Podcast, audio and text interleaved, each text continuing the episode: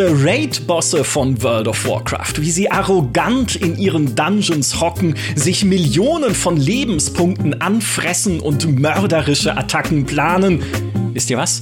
Die haben doch in Wirklichkeit nur Angst. Angst nämlich vor einer Gilde, die Bosse legt wie ein Boss und zwar als schnellste der Welt. 18 Tage lang konnten sich der Kerkermeister Soval und seine Boss-Clique im Mausoleum der ersten von World of Warcraft Shadowlands halten, bis sie im März 2022 erbarmungslos niedergeknüppelt wurden von der EU-Gilde Echo Esports, die damit das Race to World First gewann, den Wettlauf um den ersten ersten Kill weltweit. Und nun steht mit World of Warcraft Dragonflight ja schon die nächste Erweiterung auf der Drachen-Startrampe und damit fiebert auch Echo dem nächsten Raid-Wettrennen entgegen. Aber äh, wie macht man das eigentlich? Wie organisiert man eine Raid-Gilde? Wer denkt sich die Taktiken aus und überhaupt, wie viel Schweiß, Tränen und Excel-Tabellen müssen fließen, um Bosse legen zu können wie ein Boss? Darüber wollen wir heute sprechen, natürlich mit Echo Esports. Ich begrüße herzlich den Co-CEO CEO und Raid-Leiter von Echo mit acht World First Titeln. Herzlich willkommen, Scribe. Hallo Leute. Wie geht's euch? Mensch, schön, dass du wieder da bist. Wir haben ja schon mal zusammen gepodcastet. Wir haben noch einen zweiten Gast äh, bei uns. Ebenfalls mit dabei ist der Taktikfuchs, Vorzeigetank und fünffache Gewinner des Mythic Dungeon International. Hallo Maris. Ja, hallo. Freue mich hier zu sein. Und hoffentlich geht es auch allen gut. herzlich willkommen, herzlich willkommen. Und wie könnten wir über World of Warcraft sprechen, ohne unseren Gildenleiter der Herzen? Hallo Jules. Oh, das ist auf so vielen Ebenen gleichzeitig traurig und nett und süß. Also ich und Gildenleitung, das ist ja einfach wie unsere Zuhörer wahrscheinlich auch schon mal irgendwann gehört haben. Eine wahnsinnige Geschichte mit Höhen und Tiefen. Aber ich probiere es immer wieder. Eine Geschichte voller Missverständnisse. Ja. ja, ich freue mich da zu sein und mir geht's auch okay. gut, um die Frage der, der beiden Herren zu beantworten. Ja, perfekt. Sehr gut. Ich war, der Kerkermeister war ja nicht euer erster World First. Davor habt ihr unter anderem schon Sylvanas im Sanktum der Herrschaft in WoW Shadowlands als erste weltweit gelegt. Und da gibt's ja auch einigen Konkurrenzkampf bei diesem Race to World First mit Gilden wie Liquid oder Pieces. Das ist ein richtiges Event geworden, das auch live von euch auf Twitch übertragen wird.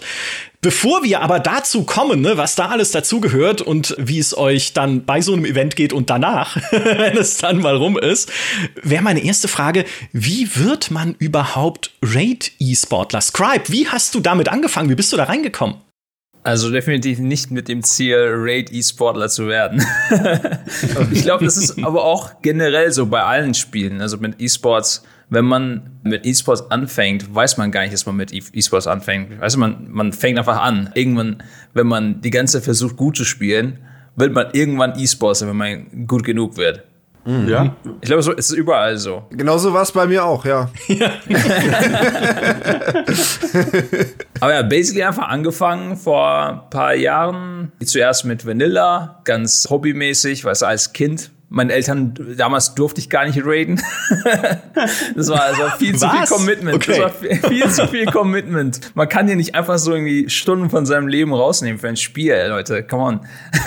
ich, ich durfte das nicht auf jeden Fall. Ich habe nur PvP gemacht für sehr viele Jahre und dann irgendwann angefangen, wenn man äh, so irgendwie 16, 17 Jahre alt wird, darf man wieder ein bisschen mehr, weißt du? Ah, ich habe schon gedacht, du hast dann heimlich geradet irgendwie so, damit die Eltern nicht mitkriegen. Äh, weißt du noch, was dein erster Raid war in WoW? Ich glaube, glaube, also ich war invited zu einigen Raids, also als Backup-Spieler, weil ich wurde bekannt so als PvPer und ja, ich habe nicht regelmäßig mitgeradet, aber wenn die dann keine Leute hatten oder so, ich habe paar Mal mitgeradet, so TBC, einfach nur ich habe nie einen Boss gelegt, aber ich war dabei, ein paar Mal. und dann äh, tatsächlich geradet, so normal, würde ich sagen, Naxxramas bei Rattlish King, weil da sind da auch all die Attunements und so weggegangen. Man konnte sehr leicht, ich glaube, das so Group Finding wurde auch easier. Man konnte so packen ja. und sowas. Damals, ja, bei TBC mhm, konnte mhm. man nicht so leicht packen. Da, damals habe ich angefangen. Und dann mit, mit meiner eigenen Gilde bei Miss of Pandaria. Aber da gab es schon mal schon sehr viel Zeit dazwischen. Maris, wie war das bei dir? Erinnerst du dich noch an deinen ersten Raid und äh, wie du ihn geruled hast? Ja, also geruled auf jeden Fall nicht. Ich erinnere mich noch so, quasi bei mir war es genau anders als bei Scribe. Bei mir war es mein Vater, der mich zu WoW gebracht hat. Er hat quasi früher WoW gespielt und ich war irgendwie sechs, sieben Jahre alt und er so, ah, ich kaufe einfach einen Account für ihn und dann hatte ich quasi meinen Account seit Classic, seit oder seitdem WoW rauskam, besteht mein Account und mein Dad hat ihn quasi erstellt und ich hatte auch einen Charakter und hab halt mehr oder weniger auf seinem Schoß gesessen und zugeschaut, wie er gespielt hat äh, mit seiner Gilde in Molten Core damals. Natürlich kann ich mich jetzt nicht mehr viel daran erinnern, muss man so sagen. Aber für mich war es dann so, habe ich halt Schule gemacht und habe dann leider vielleicht ein bisschen mehr gespielt als so die Schule, sagen wir so. Es hat alles gut funktioniert, ja, aber es ist nicht, ich würde nicht, ich würde es niemandem empfehlen, sagen wir so, ja, Schule ist wichtig. Dann habe ich angefangen zu raiden, so Ende MOP, weil ich da quasi davor viel andere Spiele gespielt hatte, weil ich da quasi andere Interessen hatte und dann habe ich, bin ich wieder zu WoW zurückgekommen und habe dann damit angefangen. Michael hat gerade gesagt, er saß während Molten Core auf dem Schoß von seinem Vater. Wie alt sind wir? Ja, ja, da saß ich schon bei GameStar. Ich dachte, ich, ich bin jung gewesen, als Molten Core rauskam.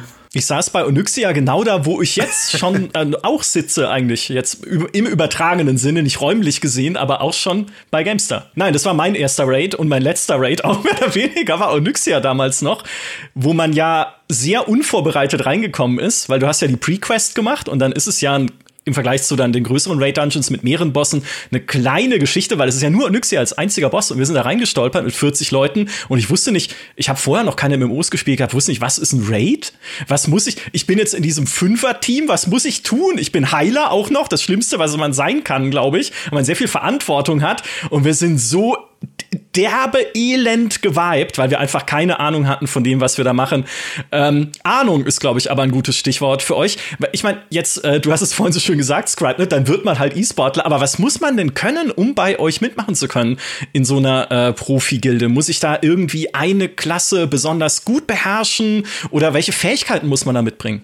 Also alles zählt. Du kannst ein äh, Jack of all Trades sein, dass du alle Klassen irgendwie zu einem guten Grade spielst. Du kannst ein, so zum Beispiel Lorgok ist ein gutes Exempel. Er kann nur Dru Druid spielen. Also er kann nichts anderes spielen, auf jeden Fall nicht.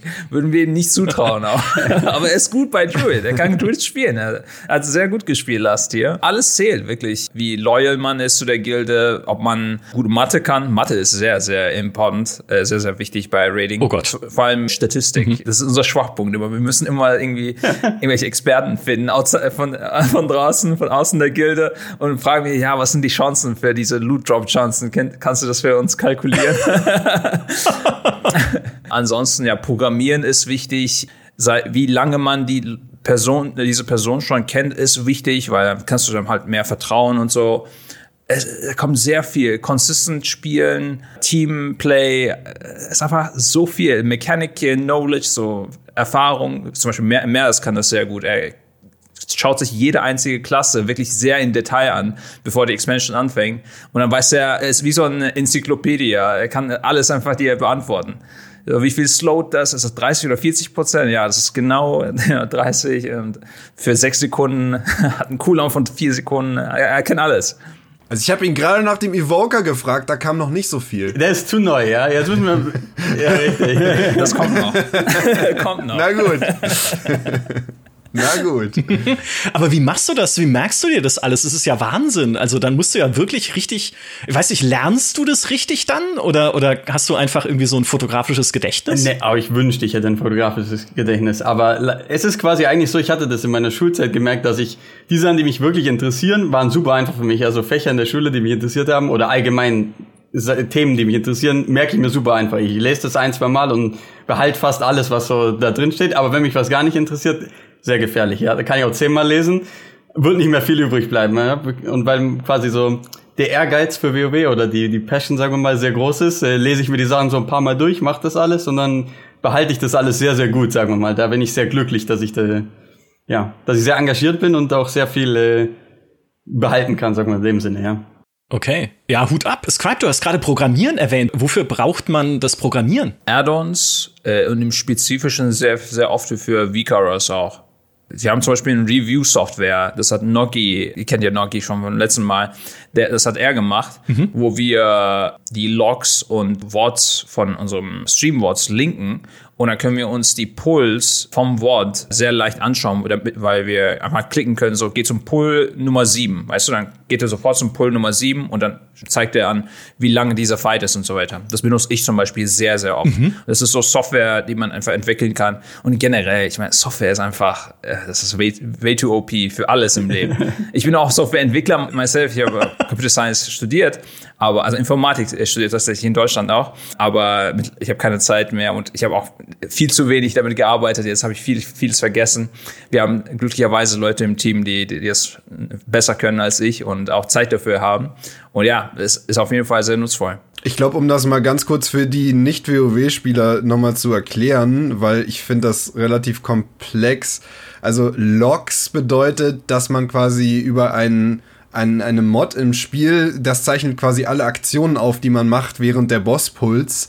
Und so kann man quasi im Nachhinein genau auf die Sekunde analysieren, okay, wie oft wurde, also wie war die Rotation, wie oft wurde welcher Spell benutzt, hat man irgendwo, irgendwo Potenzial liegen lassen. Und das, was du jetzt meinst, ist, ihr habt ein Programm entwickelt, was das quasi für euch sogar automatisiert analysiert und euch dann darauf basierend schon Hinweise gibt, wenn ihr das quasi automatisch durchlaufen lasst, die Logs, ne? Nicht unbedingt analysiert automatisch selbst, sondern es erlaubt uns, das mit dem Video-Footage zu linken, sodass wir zum Beispiel äh, Minute zwei, fünfte Sekunde im Log, das können wir uns dann sehr leicht in dem Video-Footage angucken und ver vergleichen, ah. was passiert ist, weil in der Regel ah. ist der Log ist ja sehr, ja, ja, sehr genau. raw Data. Man muss das ja irgendwie auch mit Video verbinden setzen, Verbindung setzen, damit man das gut analysieren kann. Und da, da hilft es das zum Beispiel. Ja, es gibt ja so Freeware-Seiten, wo ich zum Beispiel auch da mal einen Log irgendwie eingegeben habe, aber da kriegst du halt nur so wirklich so Basic-Sachen, wie zum Beispiel, keine Ahnung, du hast ja. als, als Healing-Parler, äh, als Heal-Parler solltest du immer deinen Holy Shock verwenden, wenn er ready ist und das hast du halt so und so oft hast du einen Holy Shock ready gemacht, aber hast erst was anderes gecastet oder so. Und so verbessert einen das dann im Sinne von, hier hast du Potenzial liegen gelassen, aber das ist ja natürlich, wie du schon sagst, halt sehr basic. Das, was ihr dann habt, ist ja dann wirklich wirklich könnt ihr wirklich im Detail mit Video analysieren, was passiert ist. Das ist, das ist krass. Und das andere Weak Auras, was du noch gesagt hattest, das ist einfach ein, äh, ein Add-on für, für WoW, wo du halt extrem detailliert eigentlich alles programmieren kannst. Ne? Also es ist im Grunde eine Grundsoftware, wo du halt, also ich habe da zum Beispiel, dass meine Castbar um meinen Mauszeiger rumgeht. Nur als Beispiel. Dann sieht man halt, wann der Cast ready ist um den Maus. Also einfach so tausend verschiedene Sachen oder ja, eigentlich kannst du alles programmieren.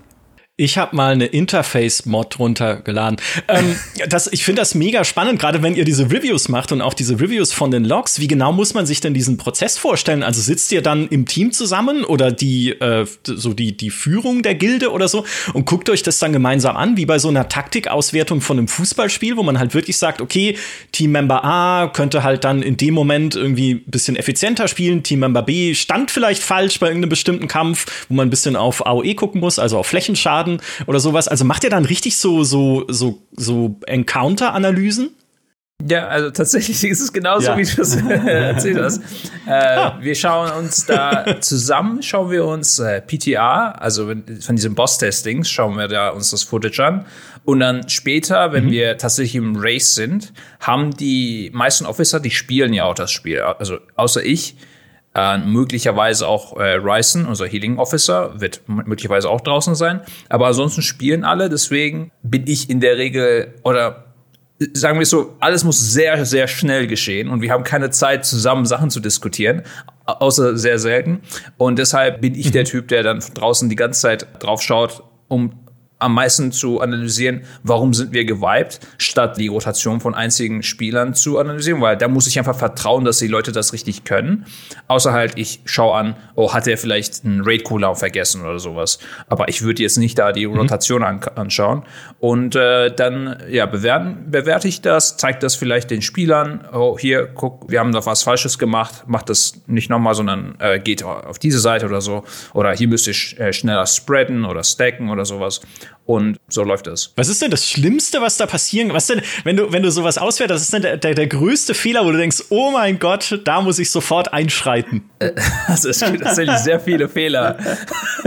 da gibt es sehr, sehr viele Fehler, was passieren kann. Vor allem, wenn du, wenn du siehst, so, das war ein sehr äh, guter Try, weißt du, hast den, fast den Boss gekillt und dann schaust du dir das Video-Footage an wo alle sterben. Und dann siehst du, ein Typ hatte da irgendwie so ein Raid-Cooler, was alle gerettet hätte, ist einfach ready. Und er hat es einfach nicht benutzt. Oder es, es gibt sogar mehrere Leute, die Sachen ready hatten und die haben es einfach nicht benutzt. Und dann denkst du, oh Mann, das könnte der Kill werden. Hätten die das einfach getan. Und dann weicht man so mehrere Stunden danach nochmal drauf. ja. Aber passiert es euch auch häufig? Weil das hatte ich, habe ich mich ehrlich gesagt gefragt, weil natürlich, wenn du jetzt mit also wenn du jetzt auf dem Amateurniveau halt ein Raid siehst, dann scheitert es ja zu 90% eigentlich daran, dass die Leute die Bossmechanik einfach nicht komplett durchblickt haben. Also irgendjemand müsste jetzt diesen Debuff raustragen, aber er bleibt einfach in der Gruppe stehen. Das ist ja so, so ein klassischer und ich stelle mir das ja so vor, bei euch ihr habt ja wahrscheinlich von den Guides her und so das theoretische Bosswissen doch komplett drauf, oder nicht? Oder passiert euch das auch oft, dass dann noch Mechaniken unklar sind, die noch erklärt werden müssen, wenn ihr schon als Gilde zusammen trainiert, in Anführungszeichen? Im, im Grundsätzlichen ist es richtig, jeder von uns weiß quasi, theoretisch gesehen, wie alles funktioniert und oder sollte zumindest. Ja, natürlich gibt es manche Spieler, die sagen wir mal mehr auf die theoretische Basis halt alles verstehen und sich das gut mental vorstellen können, wie das aussehen wird. Und andere, die mhm. halt eher sagen, oh, ich würde das gerne vielleicht fünfmal sehen oder spielen oder ähnliches, um das dann halt komplett zu verstehen.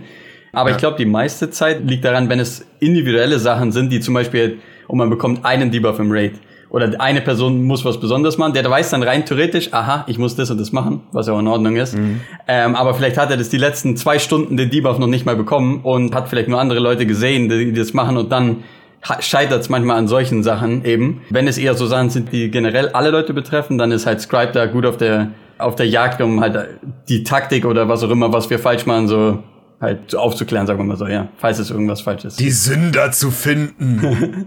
ich hab, hätte dazu noch eine Frage, Michael, wenn ich darf. Ja, gerne. Es ist ja ein interessantes Thema, weil du hast ja gerade schon PTA-Testing angesprochen. Und das ist ja immer ein großes Ding so.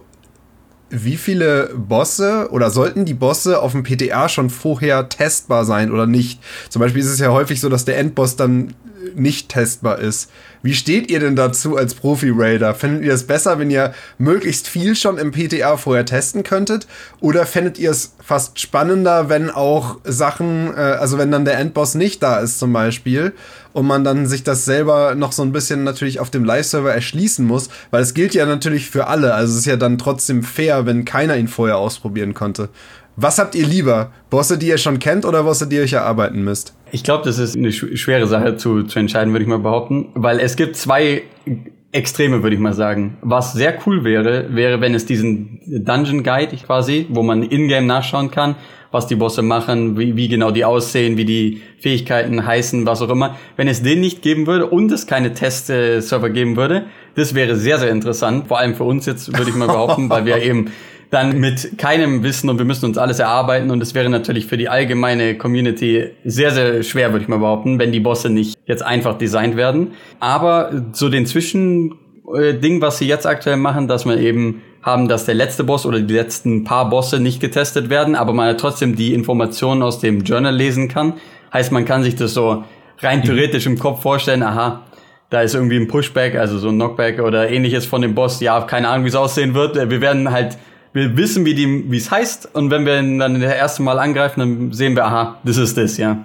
Das macht es natürlich wesentlich interessanter, in dem Sinne von, wie der Boss dann im Endeffekt aussieht, und da kommt dann halt auch quasi die Erfahrung viel, wo Scrap vorher erwähnt hatte, dass Leute viel Rating-Erfahrung haben und viel wissen, wie man Mechanics äh, allgemein spielt und ähnliches, kommt halt viel zugute, dass die Leute wissen, aha, ich habe das noch nie gesehen, aber rein theoretisch weiß ich, was ich damit tun muss, und dann wird es halt auch äh, funktionieren, damit man eben schneller vorankommt als, als Gilde, weil es halt alle 20 Leute oder 30, wenn man Heroic jetzt nimmt, das natürlich auf einen Anhieb verstehen müssen, ja. Ich finde das tatsächlich nur sehr interessant, weil ich hatte auch mal mitbekommen, dass es irgendwie ein Gerücht gab, ob der Endboss, ich weiß gerade nicht mehr bei welchem der letzten Raids es war, noch irgendwie eine Secret-Phase hat.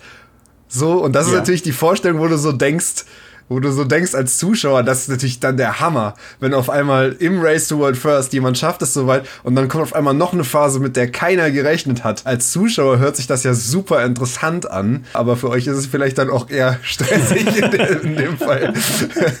Der Taylor hatte das doch, oder? Der Kerkermeister hat doch eine, eine äh, geheime Phase gehabt. Ja, hat er. Ich wusste nicht mal, war das war die geheim, die letzte, okay. Weil als ja, ich ihn gelegt ja. habe, war die nicht mehr geheim. ich würde mal behaupten, zu, fünf, zu 50, 60 Prozent sicher, dass es was geben wird. Ja, wie genau es ah, natürlich okay. immer aussieht, wissen wir nie, weil man halt die äh, Spells oder ähnliche Sachen kann man auf äh, Wowhead äh, nachschauen oder irgendwie vielleicht mal finden, dass man so, oha, könnte so sein, aber es ist auch oft der Fall, dass diese Geheimphasen viel redesigned werden, also halt neu gemacht werden. Heißt, man hat irgendwie so Spells, die mal eine Idee waren von den Entwicklern, mal nicht oder ähnliches. Heißt, man ist nicht, sich nicht relativ sicher, was genau eigentlich so abgehen wird, sagen wir mal. Deswegen ist es immer sehr interessant und natürlich auch, wenn man die erste Gilde ist, die ja zu einer Secret Phase kommt, ist halt immer mega cool, ja. Also ein, super Gefühl, sagen wir mal so, ja. Hofft ihr manchmal auch ein bisschen, dass es eine Überraschung gibt? Also sagt ihr so, okay, wäre halt super, wenn der Boss irgendwie eine total abgefahrene Mechanik hat, auf die wir uns so gar nicht vorbereiten konnten, weil man die so vorher noch nicht erlebt hat bei einem anderen Boss? Oder sagt ihr, hey, nee, hoffentlich ist es weitgehend berechenbar, dass es halt dann zumindest etwas ist, mit dem wir wissen, wie man damit umgeht. Halt so Pushbacks oder, weiß ich nicht, man kriegt eine Bombe in die Hand, so das übliche.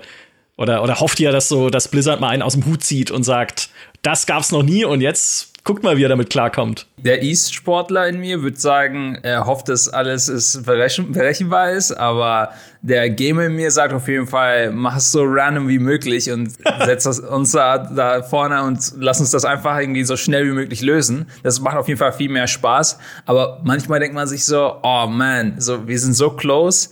Was ist es irgendwie Dienstag? Der Reset kommt morgen und alle werden viel mehr Power kriegen. Und man denkt sich so, okay, das ist unsere Chance, das zu finishen, diesem Boss. Das war bei Silvanas der Fall. Es war kein Secret Phase, mhm. aber der Boss starb auf 50% ist sie gestorben bei 45% HP.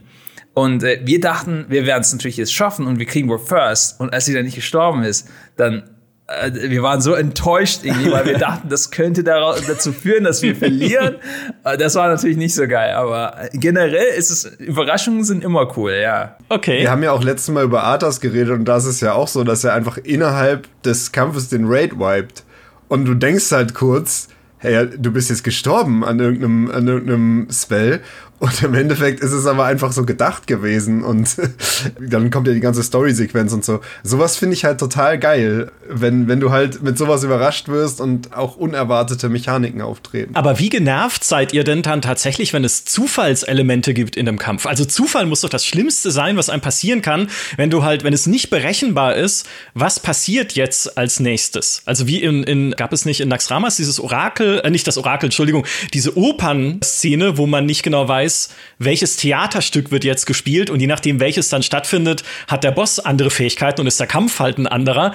Also, wie, wie seid ihr denn drauf, wenn es um so Zufallselemente in Kämpfen geht? Wie beliebt ist das? Schwer zu sagen. Also jetzt so die Frage natürlich so Zufallsdinge. Ich kann so jetzt auf Dungeons beziehen, sagen wir mal so, weil da ist es halt auch oft der Fall, dass man zum Beispiel wie Karasan dieses Opera-Event hat, was halt anders ist. Äh, ist natürlich interessant, muss ich sagen, ja. Es macht nur mehr Arbeit, sagen wir so. für, für mich persönlich, wenn es ein bisschen mehr, wenn man weiß, was los ist, habe ich mehr Spaß dran, aber wenn es halt so ein bisschen Überraschung gibt, was man gar nicht davon weiß, ist eben das Tolle, würde ich mal behaupten, ja. Wie zum Beispiel halt eine Secret Face bei einem Boss, ja. Ich habe Naxramas und Karasan verwechselt. Asche auf mein Haupt. Soweit ist mein Raid-Wissen hier an der Stelle schon. Wie ist es denn bei euch in der Gilde allgemein? Ich meine, die Raids aktuell auf Mythic haben ja 20 Leute, die daran teilnehmen.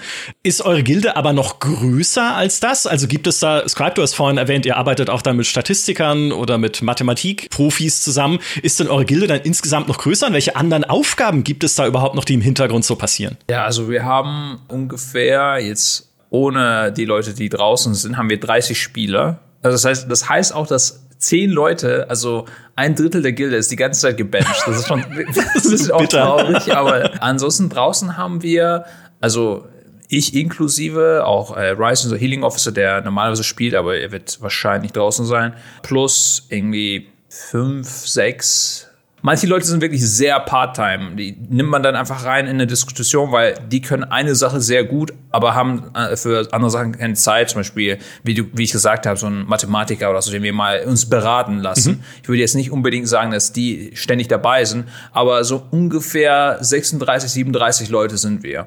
Und davon sind sechs, sieben Leute draußen. Gibt es da auch Aufgaben, an die man jetzt so im ersten Moment gar nicht denkt? Ne? Also jetzt nicht nur, dass sich die Leute halt vorbereiten auf einen Kampf, ne, in dem sie halt mitmachen müssen, dürfen, können, ja, sondern auch noch andere Sachen, wo du sagst, okay, du bist jetzt zuständig für, weiß ich nicht, äh, Gold eintreiben, damit wir uns halt gutes Equipment kaufen können oder sowas? nicht für Gold eintreiben, sondern für Gold benutzen, um BOEs zu kaufen tatsächlich, ja, um Gold rauszuschmeißen. Dafür haben wir eine tatsächlich eine assigned Person, der, der kauft einfach nur BOEs. Äh, der redet mit Leuten, geht über an, an andere Server, findet die BOEs, die nicht so teuer sind und kauft die alle, ja. Man kann ja auch nur mit Auktionshaus ganz gut Geld machen, wenn man weiß, was man zum richtigen Moment kaufen und verkaufen muss. Ist es natürlich für euch auch eine Einnahmequelle. Ja, auf ja, jeden wir Fall. wissen, wie man gut Gold ausgeben kann. Ja. Aber so ein Schatzmeister hatte, se hatte selbst meine Gilde. Die hatte einfach Bock, die Bank zu sortieren und immer das alles schön ein eigenes Fach hat und so. Aber das ist halt wichtig, wenn man es im Endeffekt finden muss dann im, im Eifer des Gefechts, dass von allem genug da ist. Aber ist das dann eine Person, die nur das macht oder ist die auch im Raid-Kader drin? Nur das, weil die, diese Person muss das ja machen während dem Race War First, weil wir raiden ja die ganze Zeit. Und diese Person muss die ganze Zeit in, mit zwischen Servern wechseln und das die ganze Zeit so scouten. Das ist wirklich ein 24-Stunden-Job so. Darf die dann mal mit, wenn der Raid auf Farm-Status ist? Später? Unser, also Sortierer tatsächlich. ja, ja. Sie kommt tatsächlich manchmal in den Farm Raids rein und nimmt sich Okay. einen Mount aus dem Raid oder so. Aber unser BOE-Typ jetzt für diesen Raid äh, ist tatsächlich nur BOEs, er macht nichts anderes. Also es ist so ein einmaliges Ding, weil wir hatten keinen dafür und haben jetzt ein, eine Person gefunden, der es gut kann. Was macht ihr eigentlich jetzt? Ich meine, äh, am, am 14. Dezember öffnet ja dann in World of Warcraft Dragonflight das Gewölbe der Inkarnationen der neue Raid Dungeon, Vault of Incarnations, äh, wie es auf Englisch heißt. Wie sieht denn jetzt eigentlich euer Alltag so als Raid-Gilde aus, wenn gerade bei WoW kein neues Add-on erscheint oder halt kein neuer Dungeon, kein neuer Patch erscheint? Spielt ihr das trotzdem zusammen auch weiter, um da im Training zu bleiben? Ihr müsst ja vielleicht auch gucken, okay, wie verändert sich irgendwie die Meta bei den Klassen? Was wird gebufft, was wird genervt? Gibt es da dann wirklich so, so Trainingseinheiten oder wie macht ihr das? Also wir haben ganz normal quasi den äh, Main Raid, wenn man ihn so nennen kann, äh, wo wir einfach uns ein oder zweimal die Woche quasi treffen für fünf Stunden und einfach raiden. Äh, den aktuellen Raid, natürlich jetzt ist es ein bisschen anders, weil alle Raids quasi offen sind. Aber je nachdem haben wir quasi Raid-Tage. Und natürlich zwischen den äh, Tiers ist es quasi größere Arbeit, sagen wir mal so, weil es halt Vorbereitung äh, Leider ist es so, dass sagen wir mal so, wir, wir sind fertig mit einem Race World First und dann fängt schon so ein bisschen in Anführungszeichen die Vorbereitung fürs nächste an. Heißt, oh ja, wir müssen vielleicht anfangen, wie Ja. viele Split Rates machen wir und dann fängt es an, wir machen irgendwie fünf Split Rates, um Charakter, also um Charakteren Gear zu geben oder ähnliches und dann fängt man an mal zwei, drei Tage zu raiden oder mal länger, äh, mal weniger, kommt ganz drauf an. Aber wir raiden normalerweise einfach jede Woche mit den Leuten, damit halt alle Leute zusammenbleiben, ja, so als Guild eben. Es ist ja E-Sport. Ne? Ich meine, das ist ja wirklich was, was viel Zeit in Anspruch nimmt und was auch euer Job ist. Gehört es da dann auch dazu, dass man im echten Leben eine bestimmte Lebensweise hat und fit bleibt? Also weiß ich nicht, durch gesunde Ernährung, ausreichend Schlaf und sowas. Achtet ihr auf sowas auch? Also wir min- min-maxen schon Schlaf äh, während War First. ja, das hört sich ein bisschen komisch an, Min-Maxing von Schlaf, aber tatsächlich, wir achten da sehr drauf, auch mit so Koffein-Intake, mit Energy Drinks und sowas. Außerhalb vom Race to First ist es schon wirklich, also sehr chill, man muss da kaum irgendwas machen, also wir, wir lassen die Leute in Ruhe sozusagen. Äh, Das ist sehr so seasonal, weißt du, also leading up to Race Over First, also kurz vor dem Race Over First und das Race Over First, das ist sehr wichtig, da min-maxen wir alles. Wir haben auch äh, Catering an die, an die Venue, wo wir einfach gesundes Essen auch bekommen, dass wir nicht irgendwie die ganze Zeit Fast Food da rein, obwohl, obwohl ich esse schon sehr viel Pizza, also muss ich zugeben. Während Race Over First auch. Aber ja, das merkt man auch. Wenn, wenn die Leute zum Beispiel zu viel essen, spielen die danach ein paar Stunden nicht so gut. Das merkt man sehr, sehr deutlich. Während des Race to World First, schlaft ihr da überhaupt? Oder ist es, ich meine, 18 Tage für den Jailer war ja schon echt eine harte Nummer. Über zwei Wochen. Äh, Also, ich meine, was, wie läuft dann das? Also, schlaft ihr dann auch an der Location, wo ihr seid? Das Jailer-Event war dann an dem Arcadia, einer Gaming-Location in Hamburg. Wie macht ihr das? Wir haben tatsächlich die Hotelräume von Arcadia auch benutzt damals. Also die Venue, wo wir gespielt haben, war in dem Hotel. Deswegen, also ich musste irgendwie einen Aufzug äh, und dann eine, nicht mal eine Minute laufen zu meinem Hotelraum. Das war schon sehr gut. Bei dem Last Race davor, es war so ein 10 Minuten Laufweg, aber wir haben da so das Positive daran gesehen sozusagen, dass wir ein Morning Workout so, oder abends so ein bisschen laufen. Ist eigentlich auch tatsächlich gesund, sollte ja. man eigentlich machen. Gleichzeitig war es aber auch sehr bequem letztes Mal, wo wir gar nicht laufen müssen. Also ich weiß nicht. Klingt auf jeden Fall cool und herausfordernd. Ich habe gesehen in der Pressekonferenz, die ihr gemacht habt, nachdem ihr den Jailer gelegt habt, dann im äh, Mausoleum der Ersten oder dem Sepulcher of the First Ones. Ein Wort übrigens, das man immer falsch ausspricht, das Sepulcher of the First Ones oder so. Genau, da hattest du gesagt, Scribe, dass äh, das war auch ein echt extrem langer Raid einfach, weil elf Bosse in dieser Instanz oder in dem Dungeon ist halt einfach sehr, sehr viel. Würdest du dir wünschen, dass dann jetzt in Zukunft Raids auch kleiner sind, also eher so ne sechs bis acht Bosse oder sowas? Also ich mag kleinere Raids tatsächlich mehr. Ich mag auch so zwischendurch so ein kleines so One-Man, äh, One-Boss-Raid, so wie Onyxia oder sowas, weißt du? Mhm. Auch wenn das nicht unbedingt so Competitive Race Over First E-Sport aimed ist, gezielt ist, sondern das ist einfach so für die Casual-Leute, da kommst du rein, killst zwei Bosse, komm, kommst so irgendwie bisschen besser als Heroic-Level äh, Loot. Das finde ich auch sehr cool. Aber generell für das E-Sports-Teil von dem Spiel, ja, so fünf bis acht Bosse ist alles, äh, sogar drei Bosse ist auch gut. Also ich meine, alles ist gut. Bosse sind einfach cool.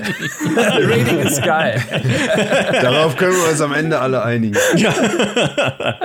Aber jetzt unabhängig davon, wie lang der Raid ist, also wie viele Bosse der Raid hat, findet ihr das cool, dass dann bei dem letzten Raid erstmal länger gedauert hat, weil das ist ja so ein bisschen, wenn man an das frühere WoW denkt, da war es ja oft so, dass teilweise dann der Endboss quasi von einem Add-on hat halt einfach super lange ge gedauert, bis jemand den legen konnte. Und dann in den kürzlichen Add-ons war es ja so, dass es dann doch immer vergleichsweise schnell ging, also so innerhalb einer Woche eigentlich war dann die Sache durch. Natürlich ist es für euch dann anstrengender, wenn es länger dauert, aber so vom, vom Feeling her ist es doch irgendwie cool, wenn dann so jemand wie der Jailer auch sich wirklich eine Zeit lang hält und wirklich schwer ist. Oder wie seht ihr das? Also nach 18 Tagen gewinnen fühlt sich schon sehr gut an. Ja, aber oder? nach 18 Tagen ja. verlieren, oh, noch länger sogar, nach, nach irgendwie 22 Tagen verlieren, das fühlt sich wahrscheinlich nicht so gut an. Also ich würde schon sagen, optimal wäre schon so ungefähr zehn Tage. So, sogar, also ich finde sogar fünf, sechs Tage Races äh, sehr cool. Äh, auch gesund für, für uns. Aber, aber ja, also 18 Tage, also für uns, ich weiß nicht mehr, es, äh, es war geil, oder? Aber wir haben ja auch gewonnen. Natürlich, muss man sagen, ja. Und äh, nach so langer Zeit habe ich mich auch eigentlich schon zu Hause gefühlt, ja. Ich bin so jeden Tag, es war, wir waren, ich weiß nicht, glaube ich, insgesamt 24 Tage oder sowas, oder 22 Tage ungefähr im Hotel. Und ich bin gefühlt, es war so meine tägliche Routine. Ich bin so aufgestanden, habe mir gedacht, ah ja, bin eigentlich war es wie zu Hause. Nach so ein paar Wochen habe ich mir gedacht, ja, ist eigentlich super hier so. Und dann natürlich noch zu gewinnen nach, nach 18 Tagen mit so einem super langen Race und natürlich auch so viel Challenges quasi, die wir hatten, ist ist natürlich ein wahnsinniges Gefühl. Aber wie Scribe schon gesagt hat, wenn wir verloren hätten, hätte ich, glaube ich, eine die gesamte Motivation und die Einstellung oder wie auch immer zu dem Race wäre ganz anders gewesen, ja. Ich glaube, die die Stimmung wäre viel schlechter gewesen, ja. Ja, logisch. Dann müssen wir mal sprechen, wenn ihr verloren habt. Na, mal gucken, wie ihr, mal gucken, wie das ihr, wie ihr dann euch kommt. Wir verlieren nicht, ja, das ist das Ding. ja, ach so, ja, okay, das stimmt. Ja. Das ist die Lösung, genau. Das ist die Taktik. Einfach nicht verlieren, Leute, bitte. Das ist. Wissen es? Ich meine, wir haben ja vorhin schon gesagt, ne, ihr seid ja quasi mehr Spieler bei euch in der Gilde. Rotiert ihr während des Race to World First, also während ihr wirklich halt in dieser, in diesem Wettlauf seid, rotiert ihr da die Spieler auch manchmal durch oder sagt ihr am besten machen es immer die, Fex, die festen 20? Also allgemein gibt es natürlich immer ein paar feste Spieler, wie zum Beispiel die zwei Tanks oder sagen wir mal ein paar Healer, die halt Klassen spielen müssen, die einfach vom Spiel vorgegeben sind, äh, die man leider einfach so haben muss, weil man braucht zum Beispiel Raid Buff, man braucht einen Priester, man braucht einen Druiden, man braucht einen, einen Mönch, einen Demon Hunter, zwar zwei Tanks, man braucht einen Rogue mittlerweile, man braucht einen Paladin. Also man hat schon relativ viele, äh, sagen wir mal, feste Klassen, die man spielen muss, aber natürlich heißt das nicht, dass die äh, Leute, oh, ich habe natürlich den Hexmeister vergessen, ja, darf man nicht vergessen. Natürlich die die Leute, die manche Klassen zu spielen, sind zum Beispiel fast immer drin. Sagen wir mal, ein gutes Beispiel ist Servo, unser Warlock, also unser Hexmeister. Er spielt halt auch nur Warlock mehr oder weniger und ist dann halt auch quasi, sagen wir mal, fast garantiert drin, wenn alles richtig läuft, sagen wir so. Und spielt dann auch, aber natürlich bei vielen mhm. Bossen oder ähnlichem heißt es mal, die, die Taktik muss geändert werden. Wir wollen zum Beispiel fünf Druiden haben, also fünf äh, Boomkins und dann müssen natürlich andere Kla äh, Leute raus und andere wechseln wieder rein. Deswegen haben wir auch quasi 30 Spieler, die, damit wir alles quasi abdecken können, was man halt quasi an Kombinationen sich vorstellen könnte, mehr oder weniger. Und damit wir quasi den besten, das beste Setup haben, um den Boss dann hoffentlich zu killen, ja. Ihr habt ja auch jeder, haben wir vorhin schon drüber gesprochen, mehrere Klassen, die ihr quasi betreut. Also wie streng ist das? Wie viele Klassen muss jeder von euch gleichzeitig spielen können und natürlich auch gegiert haben für den Raid? Oder ist es beim Raid to World First dann so, dass ihr da jeder euch schon auf eine fokussiert, einfach weil es gibt nicht so viel Gear ähm, und das muss man natürlich schauen, dass man die eine Klasse, die man dann wirklich am meisten spielt, auch am optimalsten gegiert hat. Ja, also normalerweise, wie es funktioniert, ist, man bereitet viele vor, sagen wir mal so. Wir haben unsere Spieler, manche bereiten zum Beispiel nur eine Klasse vor, wie zum Beispiel Xervel. Er spielt der Hexmeister und er hat dann halt acht Hexmeister, zehn Hexmeister, was auch immer. Da müssen wir nicht drauf eingehen, warum so viele. Würde ich gerne mal drauf eingehen, um ehrlich zu sein. Ja, das ist, das ist spannend. Aber im Generellen spielen Leute natürlich mehrere Klassen und dann wird sich quasi im Endeffekt dann entschieden, wenn wir zum Raid gehen, je nachdem wie Blizzard Sachen entscheidet, nerft oder bufft oder ähnliches, sagen wir zum Beispiel, aha, du hast jetzt Druide und Mage vorbereitet, aber wir brauchen gar keinen Mage Heißt, du wirst höchstwahrscheinlich Druid spielen und dann wird halt der Druid äh, Gear bekommen in dem Sinne, weil wir ja natürlich auch nicht unendlich äh, Items haben, die wir vergeben können, mehr oder weniger. Heißt, es kommt immer ganz darauf an, wie es dann direkt, wenn der Raid rauskommt oder wie die Bosse es erfordern, so werden die Klassen quasi vergeben an die Leute. Aber Leute betreuen natürlich ein paar Klassen und sind dann halt ready zu, zu, zu wechseln. Ja, zum Beispiel Heiler und Tanks haben halt immer den schwersten Job, in Anführungszeichen weil zum Beispiel ich habe halt sechs Tanks und die Healer haben jetzt mittlerweile sieben Healer, die sie halt quasi leveln und dann halt immer hin und her wechseln, je nachdem, was man halt braucht äh, zu dem Zeitpunkt. Äh, weil, du's grad, weil du gerade Loot erwähnt hast, wie hitzig sind denn so Loot-Diskussionen? Weil ihr habt ja ähm, wahrscheinlich dann ein klassisches Loot-Council, das halt entscheidet, okay, wer kann jetzt das Gear am besten gebrauchen? Bei wem kriegen wir jetzt den besten, sag ich mal, Fortschritt? Ist das da so, dass das alle dann vollkommen äh, akzeptieren, wenn das entschieden wird? Oder gibt es da dann schon auch oft Diskussionen, dass dann jemand sagt, aber ich wollte jetzt dieses, dieses Gear-Piece unbedingt haben? Meeres lacht gerade für die Podcast-Zuschauer.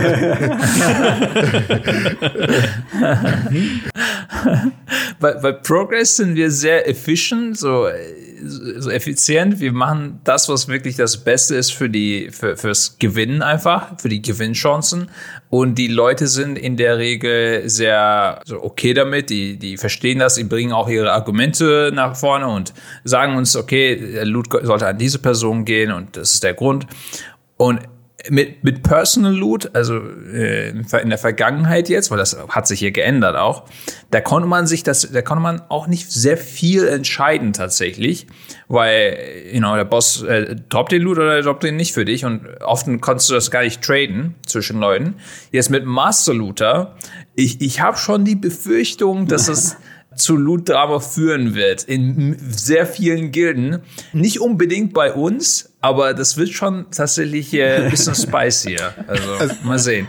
Und bei Farm, bei Farm ist ja. alles spicy. Da, da, wollen, da will jeder Gier haben. Auch da wieder ganz kurz die Erklärung. Also es gab eine Zeit lang in WoW nur noch Personal Loot. Das bedeutet halt, dass du, dass du quasi jeder hat sein eigenes Loot und man kann das nur tauschen mit anderen, wenn man quasi schon ein Item hat, was besser ist. Das heißt, man kann dann nicht frei bestimmen, wer jetzt dieses Gear Piece bekommt. Master Looter bedeutet halt, dass wirklich äh, eine Person entscheiden kann. Also du kriegst halt eine komplette Liste, was der Job was der Boss gedroppt hat und man kann das dann komplett frei in dem Raid verteilen, was natürlich für Gilden wie Echo jetzt besser ist, weil sie sich dann noch freier entscheiden können, wie verteilen sie das. Und das gibt's jetzt wieder. Das war eine Zeit lang aus dem Spiel raus, aber hat euch wahrscheinlich ja gefreut, als das zurückgebracht wurde. Ich sehe Nicken. ja, es ist gut, ja. Es ist ja nicht, man, man kann ja nur äh, quasi noch äh, darstellen, es ist ja nicht Master Loot, also nicht so wie äh, früher. Es ist jetzt quasi Group Loot, aber man kann trotzdem einfach auf alles, wenn man nicht needed oder wenn man needed oder greedet, wie auch immer, äh, kann man das trotzdem traden. Heißt natürlich für gehen wir uns ist es mehr oder weniger Master Loot, weil es heißt, die vier Items droppt und auch wenn du nie drücken kannst, heißt das nicht, dass du es auch bekommen wirst, ja, oder dass du auch eine Chance hast, weil wenn zum Beispiel sehe ich als Tanker, da ist eine, droppt eine Waffe und dann kann ich nie drauf drücken, aber, und dann würde ich sie vielleicht auch gewinnen, aber für uns ist natürlich so die Sache, dann sagt Scribe, na, der Warrior, der braucht die Waffe mehr und dann gebe ich natürlich ab, ja, ist ja einfach so. So, so funktioniert es dann höchstwahrscheinlich, ja. Ohne Widerworte. Ja, natürlich. Äh, ich habe eine Verständnisfrage, äh, Maris, zu dem, was du vorhin gemeint hast mit deinen Tanks, weil du sagtest, du hast sechs Tanks. Also levelst du sechs unterschiedliche Tanks und wie unterschiedlich oder worin unterscheiden die sich? Ja, äh, also ich level quasi alle sechs Tank-Klassen, mehr oder weniger. Und dann level ich noch ein paar äh, du Duplikate von den Tank-Klassen jeweils, damit ich eben mehrere habe aus Loot-Gründen, mehr oder weniger. Ja, Heißt, ich werde zu Dragonflight beginnen, höchstwahrscheinlich halt entweder so höchstwahrscheinlich zwölf Klassen leveln, also zwölf Charaktere leveln, aber die halt nur sechs Klassen sind. Ist halt viel Arbeit, aber macht Sinn im großen Bilde mehr oder weniger, weil ich mir dann aussuchen kann, was ich spielen will. Das ist halt sau interessant, Micha, weil es ja aus Loot-Gründen, also ist ja, weil du ja quasi, du kannst ja nur einen Heroic Raid mit einem Charakter in einer Woche nur einmal spielen. Vor dem mhm. äh, World First habt ihr natürlich nur sehr, sehr wenige IDs, sozusagen, wo ihr überhaupt noch Heroic Loot bekommen könnt. Deswegen braucht ihr nicht viele Klassen, um eben diese ja, die ihr dann ausnutzen könnt. Was ich halt sau spannend finde, ist, es gibt ja dann sogar, wenn ihr jetzt wisst, ihr braucht einen, ihr braucht unbedingt ein Stoff-Item, dann habt ihr doch sogar Raids, wo dann quasi nur Stoffcharaktere reingehen, oder?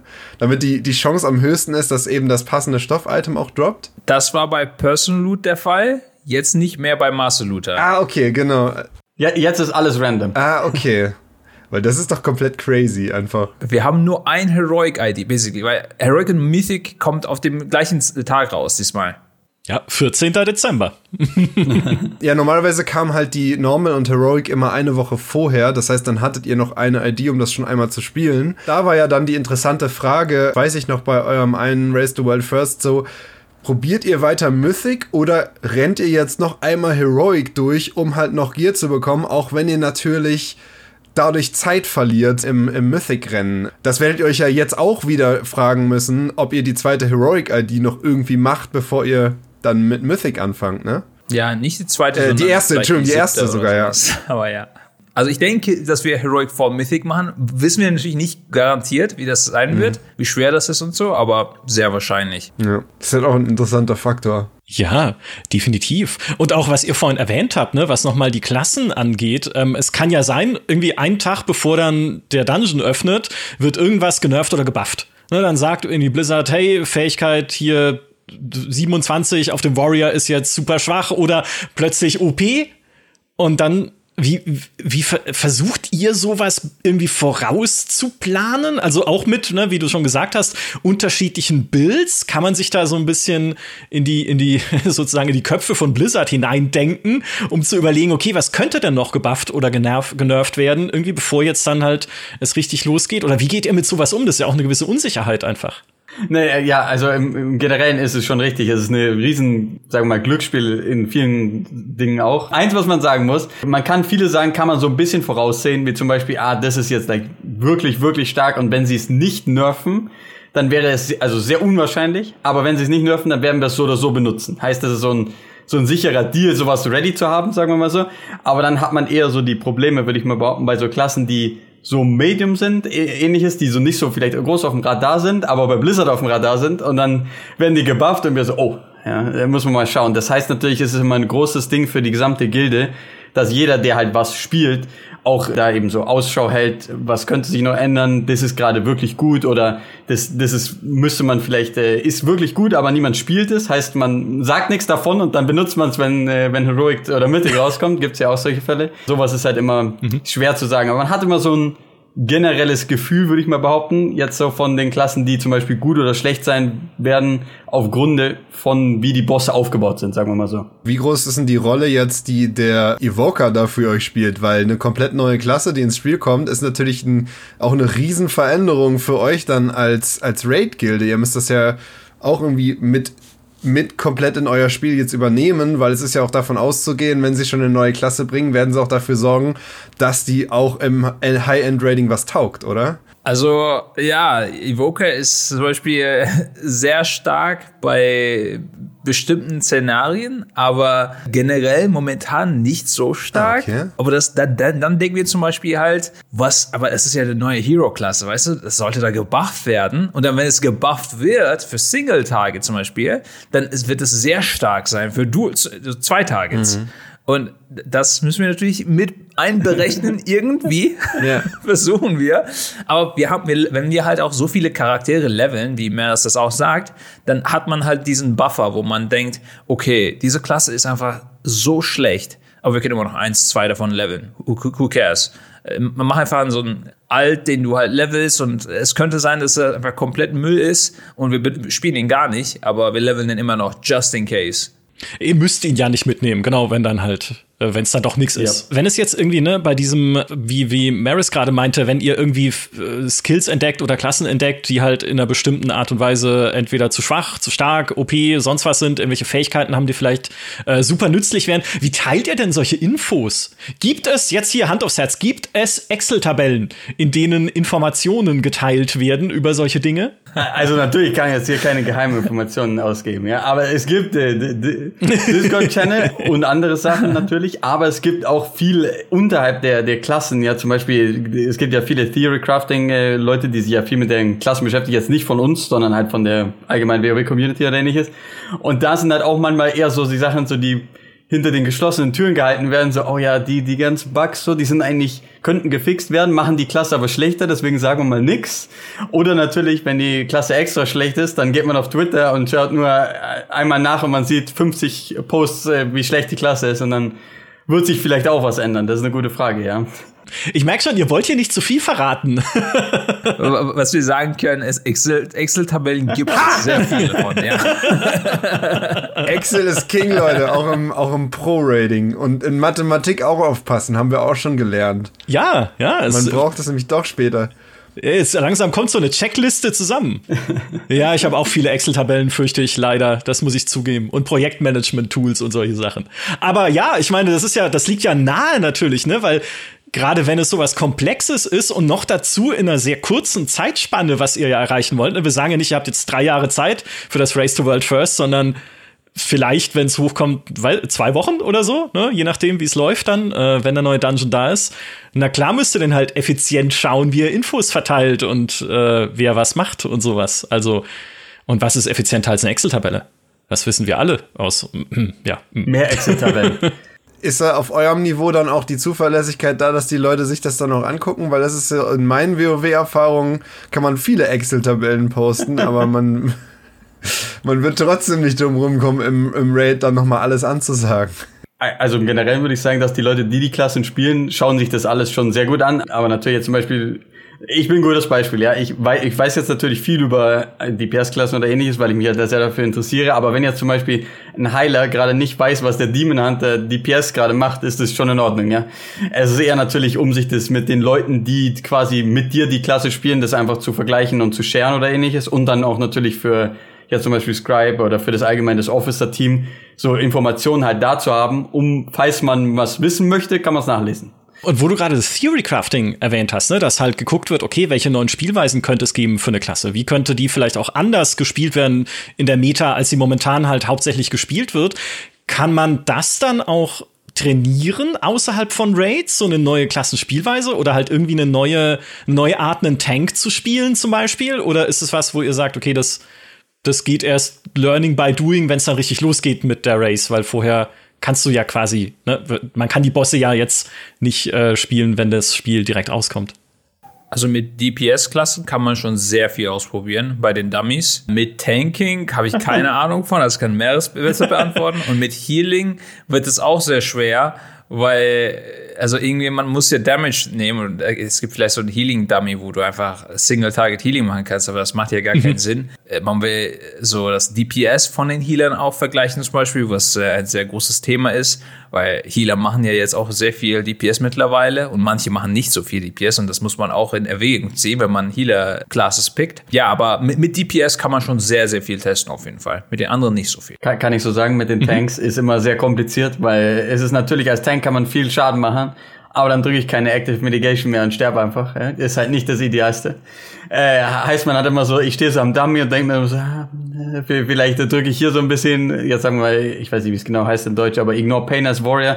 So, ah, vielleicht muss ich das drücken und dann habe ich immer so ein, so ein Bauchgefühl, sagen wir mal so, und dann teste ich so ein bisschen den Schaden von den Tanks, aber es ist natürlich komplett anders, äh, so wie Healing auch, wenn man halt wirklich einen Raid oder Dungeon oder was auch immer spielt, das ist halt, der Outcome ist äh, sehr verschieden, würde ich mal behaupten, ja. Als Hunter immer Feign Death, einfach umfallen und dem Rest erstmal zugucken beim Vipen oder so. Äh, Vipen ist ein guter Punkt. Ja, ich meine, ich, wir haben es ja jetzt schon mehrfach erwähnt. 18 Tage sitzt man da und kämpft um den Wettlauf, dieses, dieses World First Kill. Wie ist es denn? Also gerade Skype für dich als Raidleiter, wie wie baust du denn ein Team dann auch wieder auf, wenn ihr mal zwischendurch vibet oder wenn es auch mal eine, weil äh, es das gibt, eine Situation gibt, wo man halt sagt, Alter, was sollen wir denn noch machen? Ja, wie sollen wir diesen Boss denn jetzt überhaupt noch angehen, irgendwie anders? Was macht man denn da? Wie kriegt man denn da alle wieder zusammen und so aufgebaut? Also im letzten Podcast haben sie gesagt, mit Gildenauflösung drohen. das war die Antwort. Ja, einfach gehen, so. Ja, wenn ihr nicht, wenn ihr nicht wollt, will ich auch nicht mehr. Tatsächlich bin ich nicht der beste Motivator. So. Wenn es darauf ankommt, äh, mein äh, bekannter Spruch mittlerweile ist, entweder machen wir das oder World Second. Soweit funktioniert's. Ist faktisch nicht falsch, ne? Aber, ja, also. und tatsächlich hat es bisher ein bisschen funktioniert, aber nee, manchmal wird es schon zum Beispiel bei dem Silvanas-Fall, da bin ich ja auch selbst frustriert, weil ich weiß nicht, ob wir es noch schaffen können. Die Sache ist, es dauert ja paar Tage. Okay, man ist vielleicht frustriert für irgendwie zehn Minuten, wenn man sieht, der Boss stimmt nicht bei 50 Prozent. Aber dann muss man halt einen Weg drumherum finden. Ich weiß noch, ja, letztes Mal halt zum Beispiel bei Silvanas haben wir gedacht, okay, wir, wir versuchen einfach random Sachen. Wir haben alles versucht. Blizzard hat das dann auch mal hot gefixt, unsere Taktik. Und dann haben wir weiter versucht. Wir waren sehr frustriert, aber you know, es muss, the show must go on. Und wir haben einfach weitergemacht. Äh, bei Jailer äh, war die Frustration mehr zum Beispiel bei Halondrus, wo, wo wir einfach, wir waren, wir haben nicht sehr gut gespielt, die waren behind, Liquid war am Gewinn. Wir, haben, wir mussten einfach irgendwie prayen, dass, dass, dass, dass das irgendwann halt besser wird und so, you know, versuchen so lange wie wir mhm. können. Und irgendwann hat, hat sich das dann, äh, ja, geändert, die Situation. Irgendwie waren wir am Gefallen. Ich weiß nicht mal warum, honestly. Ich, auf, auf einmal, weiß, auf einmal haben wir äh, angefangen, besser zu spielen. Wir, haben, wir hatten ein bisschen Glück bei Lords of Dread, dass wir mehr Klassen gegiert haben, dass wir mehr Hunter stacken konnten. Wir hatten irgendwie vier Hunter, vier Warrior oder sowas. Ja, man muss einfach auf diese Momente warten, wo es dann besser geht und das ausnutzen. Und nicht aufgeben, weißt du? Wenn, wenn, wenn man aufgibt und frustriert ist, da drum, da, da, da sitzt einfach bei Halondrus, wo wir schlecht gespielt haben, dann, dann geht's ja nicht. Da hast du ja keine Chance. Halondrus gibt einem doch diese Bombe oder Bomben, ne? So, ja. das äh, gibt er doch das, das Baby in die Hand und sagt, hier, äh, pass mal drauf auf, bis es explodiert. Sag mal, Micha, du hast dich so gut vorbereitet für diesen Podcast jetzt. Ja, jetzt kann ich's an der Stelle kann ich's ja enthüllen. Ich ich will mitraiden. Nein, Quatsch, nein, das wollt ihr nicht. Ja. Nee, aber du kannst du kannst bei mir Raid-Lied machen dann. Ja, genau. Schulz, streng dich mehr an jetzt. Das ist meine meine Raid Aber wirklich ein Raid-Lied, der auch gar nicht mitspielt, sondern der nur guckt. Ist aber die Frage wirklich, ne? Kann man eigentlich selber mitspielen und Raid-Lied sein? Geht das? Oder ist es doch besser zuzugucken? Also normalerweise hat man das ja die ganze Zeit so gemacht ja, für ja, genau. Jahre. Genau. Nur irgendwann, also für die für die World First Level so, nee, also du musst schon draußen sein. Also ich habe das ja gemacht. Ich war der Ingame Raid Leader mhm. auch, aber ich musste wirklich, also da muss man irgendwie ein Choice da sich machen, ob man gut spielen will oder gut Raid leiten will. Weil beides gleichzeitig, es geht irgendwann nicht mehr, weißt du, dein, dein Gehirn, es brennt einfach. ich ich, ich habe auf jeden Fall gemerkt, nachdem ich draußen war, ich konnte so leicht, so viel besser Rate leaden. Das war schon krass einfach der Unterschied. Also kann man es ein. Also ich würde sagen nicht, außer du bist irgendwie so ein äh, Albert Einstein Version 3.0. ja, vielleicht geht's ja. dann. Ja, ist ja logisch. Ich meine, du kannst ja nicht den Überblick behalten, auch gerade was Positionen angeht. Ne, wo stehen Leute? Wer steht irgendwie zwei Meter zu nah an jemand anders dran? Gerade das ist doch bei diesen Halondros-Bomben dann auch so, wenn die wenn du, nee, oder war es bei einem anderen? Nee, Quatsch, das war bei dem Orakel, was diese Halos macht. Und wenn du durch das Halo, durch diesen Ring läufst, durch diesen Desintegrationsring, machst du selber noch mal eine Explosion, die alles in einem Meter Umkreis einfach insta-killt, also andere Spieler. Und ja, wie willst du denn dann wie willst du das sehen, ne, wenn du selber mittendrin stehst in dem ganzen Chaos? Also kann ich vollkommen nachvollziehen. Dann lieber, dann lieber zugucken. Ja. Wie haben das Leute früher gemacht? Hey, wer war denn unser Raidleiter damals bei Onyxia? Keiner. Ich glaube, da wusste man überhaupt nicht, dass man einen Raidleiter braucht, glaube ich. da hat einfach keiner Ansage. Ich fand, es gab eine, es gab eine coole Szene, als ihr den Trailer dann gelegt habt, tatsächlich bei diesem World First, nämlich bei eurem letzten Vibe, wo man halt an gesehen hat, Leute reden zu viel durcheinander, ja, also zum, oder was heißt durcheinander? Also es, Leute tauschen halt Infos aus während des Kampfes, ist ja nicht böse gemeint oder sowas, aber wo dann halt jemand sagt, ja, oh, Achtung, jetzt hab ich hier das und Achtung, jetzt muss ich hier das machen und hey, pass du mal auf. Und wo dann, bis dann jemand gesagt hat, ich weiß leider nicht, wer es war, von euch, kann bitte mal jetzt jeder still sein, außer Scribe. Also nur noch, dass du, du gibst die Kommandos sozusagen und alle anderen spielen einfach und konzentrieren sich auf das, was sie tun müssen ja, es, ist, es war aber auch so. Muss man sagen, bei Jailer war es auch ein bisschen anders, weil Scribe war zu gut bei der letzten Phase, weil wir haben das ja quasi aufgeteilt bei Jailer. Nach langer Zeit hatte ich dann angefangen, Raidly zu machen in den ersten zwei Phasen und dann Scribe hat äh, die letzten zwei Phasen auf der, von dem Fight quasi geraidleadet. Heißt quasi, dass äh, wir natürlich gespielt haben, die ersten zwei Phasen und Scribe hat die gesamte Zeit äh, halt die dritte und äh, vierte Phase halt für sich selber geraidleadet, um uns dann halt auch super zu raidleaden zu können. Und wir waren das zweite, dritte Mal da und Scribe wusste alles schon so direkt, ja. Und, und die Leute waren halt so ein bisschen verwirrt und dann war halt so äh, Kommunikationsaustausch, wie du eben gesagt hattest.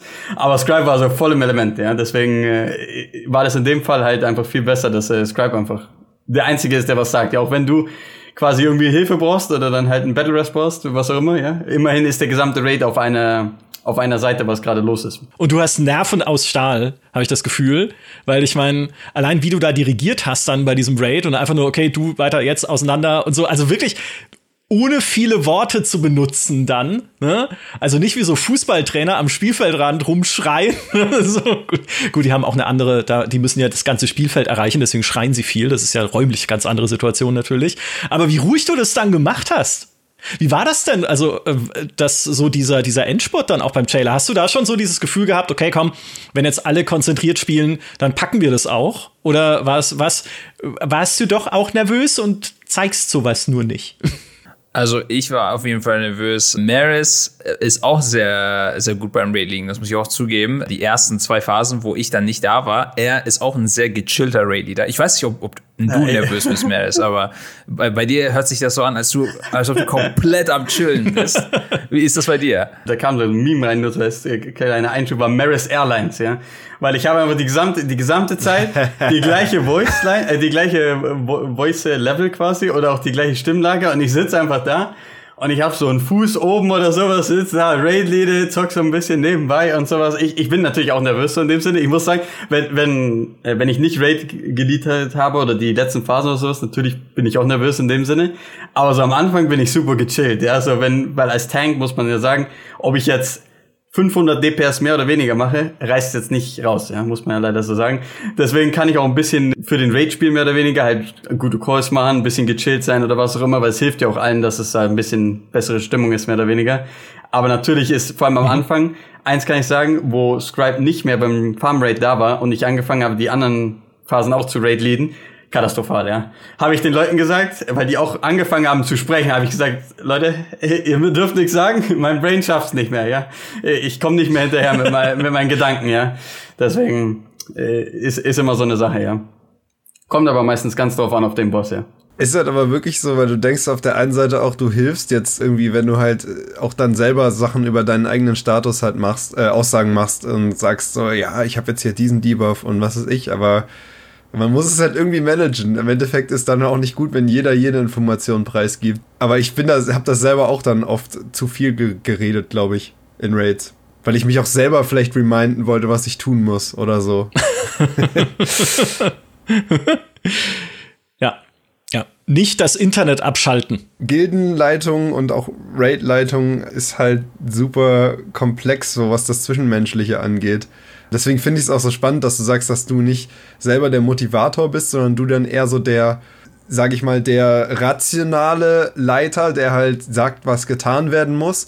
Und dann müssen andere Leute halt diesen, ich, ich reiß die Leute jetzt mit einer emotionalen Rede mit und motiviere sie Part übernehmen. Es ist ja spannend, dass ihr das aufteilt und dass das dann funktioniert. Ja, also auf jeden Fall. Äh, wenn, wenn ein Boss nicht legbar ist, werde ich einfach sagen, nee, es geht einfach nicht, Leute. Wir müssen irgendwas ändern wo zum Beispiel andere Raid-Leader sehr oft, äh, manchmal ist es tatsächlich auch besser, wo die einfach sagen, so, oh nee, let's go, so, nächsten Pull schaffen wir es. So, es gibt gar keine Chance, dass du das nächsten Pull schaffst. Aber die, die schaffen das irgendwie, den Raid daran zu, zu glauben zu lassen. Und dadurch spielen manchmal die Spiele auch besser und finden neue Sachen dadurch, dass sie besser machen können. Und dann geht es wieder auch. Also es ist wirklich so ein, man muss wirklich sich überlegen, wie schaffbar ist das? Und sehr oft irrt man sich auch. Also es ist äh, oft das, es, kann ja auch so sein, die Lage, dass, dass ich nicht sage, oh, das ist nicht schaffbar oder das ist äh, super leicht, let's go, sondern ich könnte sagen, und das passiert am meisten, wir brauchen mehr Data einfach. Wir müssen nochmal pullen und sehen, wie das funktioniert. Ich weiß nicht, ob wir gut gespielt haben oder schlecht gespielt haben. Wir müssen ein paar Puls machen. Und das mhm. mögen natürlich die Leute nicht unbedingt zu hören, wenn, wenn du sagst, ja, es könnte unkillbar sein, aber wir müssen immer noch perfekt spielen. also, okay. komplett wasted try, aber ja, vielleicht müssen wir einen Healer droppen zum Beispiel, es ist unmöglich, aber wir müssen immer noch perfekt jetzt spielen und um zu sehen, ob wir die Taktik ändern müssen oder nicht. Wie viele unkillbar Momente erlebt ihr denn so? Also wie oft hast du denn solche Situationen schon gehabt, wo du wirklich gesagt hast, das es wird nicht, es wird nichts. War das nicht bei Jaina, dass die erst gepatcht werden musste, bis die gelegt werden konnte? Äh, bei Jaina erinnere ich mich gar nicht, aber das, das wurde geändert. Wir hatten eine Taktik, es wurde geändert und dann haben wir gesagt so, hey, wie, wie, wie, ihr könnt das nicht ändern einfach so, weißt du? wir hatten das Taktik. hat sie bestimmt richtig interessiert. dann haben die es tatsächlich zurückgepatcht. Nee, ernsthaft? Das habe ich zum ersten Mal erlebt bei Blizzard. Ja, die haben es zurückgepatcht. Ach was. Oh. Aber wir waren auch wirklich in Verzweiflung, würde ich mal sagen, weil ich, soweit ich mich erinnern kann, war, war, wurde das geändert und wir so, hm, Jetzt wird es schwierig, ja. Und dann haben wir angefangen, wie zu rechnen und hatten eine Pause oder was auch immer. Und dann haben wir uns beschwert, mehr oder weniger, dass, was hier los ist. Und dann wurde es irgendwann zurückgeändert, ja. Ja, normalerweise nerven die die Bosse, ja. Aber die haben es tatsächlich gebufft diesmal. Oder beziehungsweise einen Bug gefixt, was den Boss schon gebufft hat. Und dann da, mhm. dachten wir, hey, das, das, so, so können wir es nicht schaffen. Aber zum Beispiel Unat äh, war, glaube ich, der so der Signature Impossible Boss, der eigentlich schon noch möglich war, aber einfach unglaublich schwer, wo den Dot, den die Leute in der letzten Phase genervt haben. Und dann wurde das schon möglich, aber eigentlich war es auch schon möglich davor, aber ich habe wirklich äh, zu der Gilde gesagt, so, ja, das geht momentan, wir können das schaffen, aber es wird irgendwie einen Monat dauern, bis wir den Boss killen. Einen Monat von jedem Tag spielen, weil man muss es schon wirklich perfekt spielen. Und es war viel zu schwer. Und dann haben sie es auch genervt, glücklicherweise. Sagen wir nicht da einen Monat dran. Aber ja, Vielleicht hätte ich das vielleicht nicht gesagt, wäre vielleicht besser gespielt. Weißt du, ich ja, weiß ich, es. Ich sehe schon. Aber ich, ich, mag es nicht, irgendwie die Leute so zu manipulieren, so, hey, wir können es schaffen, Jungs, let's go. Aber das ist doch der klassische, der klassische Fitness-Coach-Move ist das doch. Komm, noch einen! Noch einen! Ja. Noch einen! Ja, ja, das macht Mike, ja. Wie viel Tries hattet ihr eigentlich am Ende dann für Jailer? 280. Ihr hättet einfach sagen müssen, einen. ja. Aber der Chat hat deine unsterblichen Worte festgehalten beim Sylvanas Kill, nämlich wir killen den jetzt, dann gibt's Essen. Also wenn das keine Motivation ist, dann ja. weiß ich aber auch nicht. True. Also gibt es dann auch mal Momente oder beziehungsweise ist es auch schon passiert, dass du irgendwo sagen musst, okay, jetzt hier muss eine Pause sein? Also oder wir brechen hier auch mal ab oder der Tag ist jetzt hier auch mal vorbei und wir machen halt morgen weiter, wenn wir alle irgendwie ausgeschlafen sind, wenn wir alle noch mal irgendwie vielleicht auch eine Taktikberatung noch mal gemacht haben Gab es das auch schon, dass man so sagen muss, okay, wir müssen einen Break setzen? Der einzige Fall, wo, wo das stattfindet, wirklich ist, wo wir denken, wir haben jetzt eine Taktik geknackt, was, was sehr wichtig ist, und wir wollen es nicht zeigen. Weil wir werden in mhm. zwei Stunden schlafen gehen und unsere Taktik an US zeigen und die werden dann aufwachen, unsere Taktik sehen und viel besser als wir spielen mit der neuen Taktik. Ah. Das, das ist schon sehr oft geschehen. Aber ansonsten, also so aufgeben, nee, nie. Nee. Also wir würden einfach weiter reden. oder, oder wir erwarten Nerves. Wir denken so, nee, das ist einfach unmöglich, jetzt wirklich unmöglich und wir haben keine Ideen mehr. Dann gehen wir irgendwie Heroic Splits machen oder Mythic Plus Gear Farmen oder sowas. Aber nicht wirklich so, hey Jungs, wir müssen mental reset. Nee, nur also vielleicht ein 5-Minuten-Break, 10-Minuten-Break schon, aber ansonsten nicht den Tag abbrechen. Niemals. Mhm. Stimmt, an den Zeitunterschied denke ich ja gar nicht, ne? Wenn du sagst, ja klar, natürlich, wenn bei uns es Nacht ist, dann fangen die US-Gilden ja erst an zu spielen oder keine Ahnung, je nachdem, wo sie halt sind, spielen jetzt gerade noch mal dann irgendwie sechs Stunden weiter. Und na klar, man will denen ja nichts verraten. Wie, wie geheimniskrämerisch müsst ihr eigentlich sein, weil ihr wisst ja, also die schauen euch zu, ihr schaut ja wahrscheinlich auch, was die anderen machen in irgendeiner Art und Weise. Also auch wenn du Raid leadest, ne, wenn du Anweisungen gibst, wie, wie vage musst du denn sein, um nicht gleichzeitig dann zu viel zu sagen? Also ich habe eine Button-Kombination, die ich pressen kann und dann werden alle Voice-Comms gemutet. der, der Panic-Button. ja, wenn wir was wirklich Interessantes äh, besprechen wollen, sagen Leute auch, wenn jemand anderes was sagen will, Scribe Mute und dann presse ich den Button Control Shift F12. Ja, das hast du jetzt aber verraten, natürlich. Was der Button Die geheime ist. Kombination. Ja. geheime Kombination, ja. Nee, da, dafür zum Beispiel haben wir eine äh, Extension für Teamspeak. Das ist so ein, dafür haben wir halt eine der Programmierer, die wir haben, benutzt. Software OP einfach, wie immer. Scoutet ihr eigentlich, was die anderen, was die anderen Gilden machen, so auch? Während ihr dann, während so einer Race to World First? Also vor allem am ersten Tag, weil die fangen ja auch vor uns an. Mhm. Also ich werde wahrscheinlich nächstes Mal um zwei Uhr nachts aufwachen, um das mir anzuschauen. Und dann nie, nicht wieder schlafen. Dass er gleich vorbereitet reingeht dann. Ja, ja okay, genau. ja, Minmaxen halt, ne? hast du ja schon gesagt.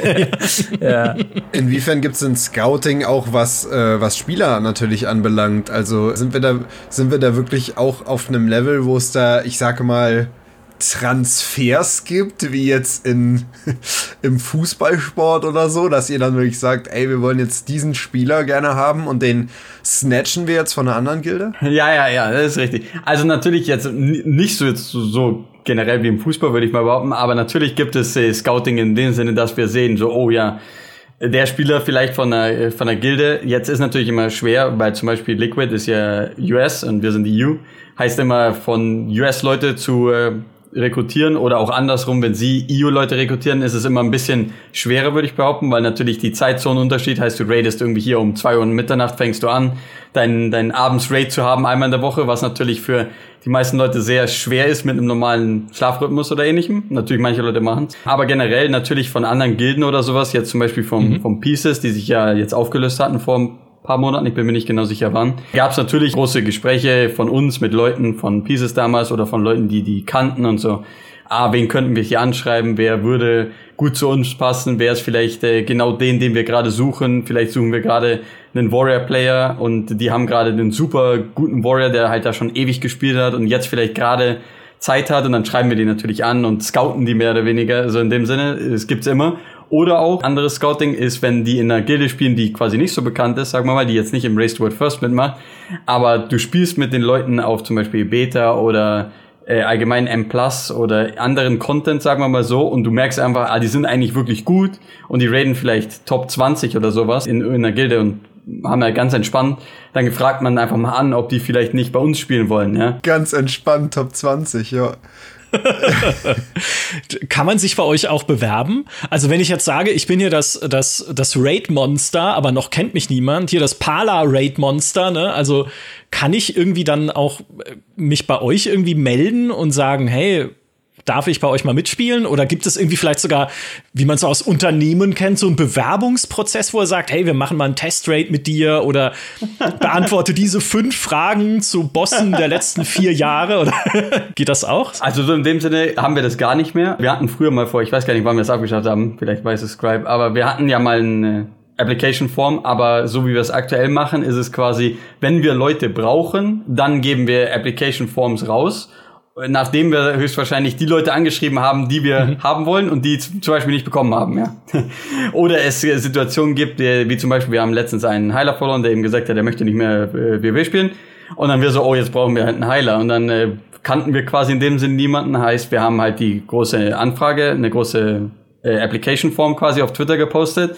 Und jetzt haben wir halt einen sehr netten, guten Heiler daraus bekommen, mehr oder weniger aus äh, Glück äh, in dem Sinne mehr oder weniger, dass er sich halt bei uns beworben hat. Also so ist es eher gezieltes Bewerben und nicht so generelles. Natürlich kann man äh, jetzt zum Beispiel mich anschreiben, aber ja, Die Chancen müssen gut stehen. Wie viele Anfragen kriegst du pro Tag?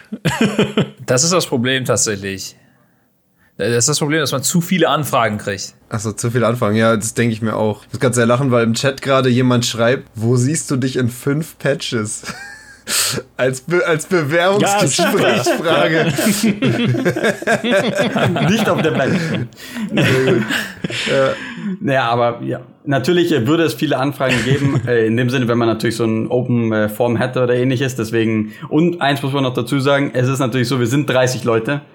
Heißt, wir, wir brauchen eigentlich keine Application Form aktuell, weil auch wenn man sich jetzt noch bewirbt, wir brauchen eigentlich nicht mehr Leute. Wir sind schon relativ viele, so im Generellen, weil man nur mit 20 rated, deswegen kommt immer ganz drauf an. Wenn man Leute verliert, sucht man quasi wieder neue 1 Cent. Aber es ist dann nicht so, dass man wirklich auch jetzt mal ganz fies gesagt halt überlegt, ob man Leute austauscht. Also weil wenn jetzt, keine Ahnung, euer bester Mage und dann kommt, gibt's aber jemand anderen und ihr wisst halt, ja, der ist, der ist halt einfach besser als der. Also wie sehr, wie eiskalt ist man dann in dem Moment, dass man halt dann sagt, ja, sorry, wir sind Top-Tier, wir müssen die Besten der Besten äh, bei uns spielen lassen, obwohl jetzt er schon vielleicht seit Jahren dabei ist ich weiß nicht, ob man das nennen, äh, kalt nennen kann, sozusagen, dass man die Leute einfach sozusagen rausschmeißt und abwechselt für andere Leute. Ich sehe das so, dass wenn man sehr lange in der Gilde geradet hat, dann ist das einfach ein Teil von dem Player-Skill von dieser Person. Hm. Das muss man dann mit einkalkulieren.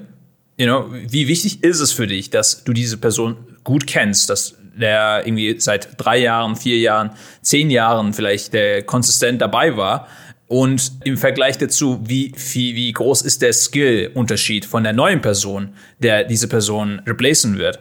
Und äh, wenn da die Kalkulation das rausbringt, dass es, dass es besser wäre, dann, dann machen wir das. Aber das muss man dann halt einfach mit einkalkulieren. Es ist natürlich nicht nichts wert, dass eine Person sehr lange mit dabei war aber es ist auch nicht irgendwie ein unschlagbares Parameter, mhm. dass, dass, dass das das Wichtigste wäre oder so. Nee, auf jeden Fall nicht. Also wir, wir wollen, das, also TLDR ist äh, zusammengefasst ist, wir wollen einfach gewinnen und was bringt am meisten unsere Gewinnchancen höher?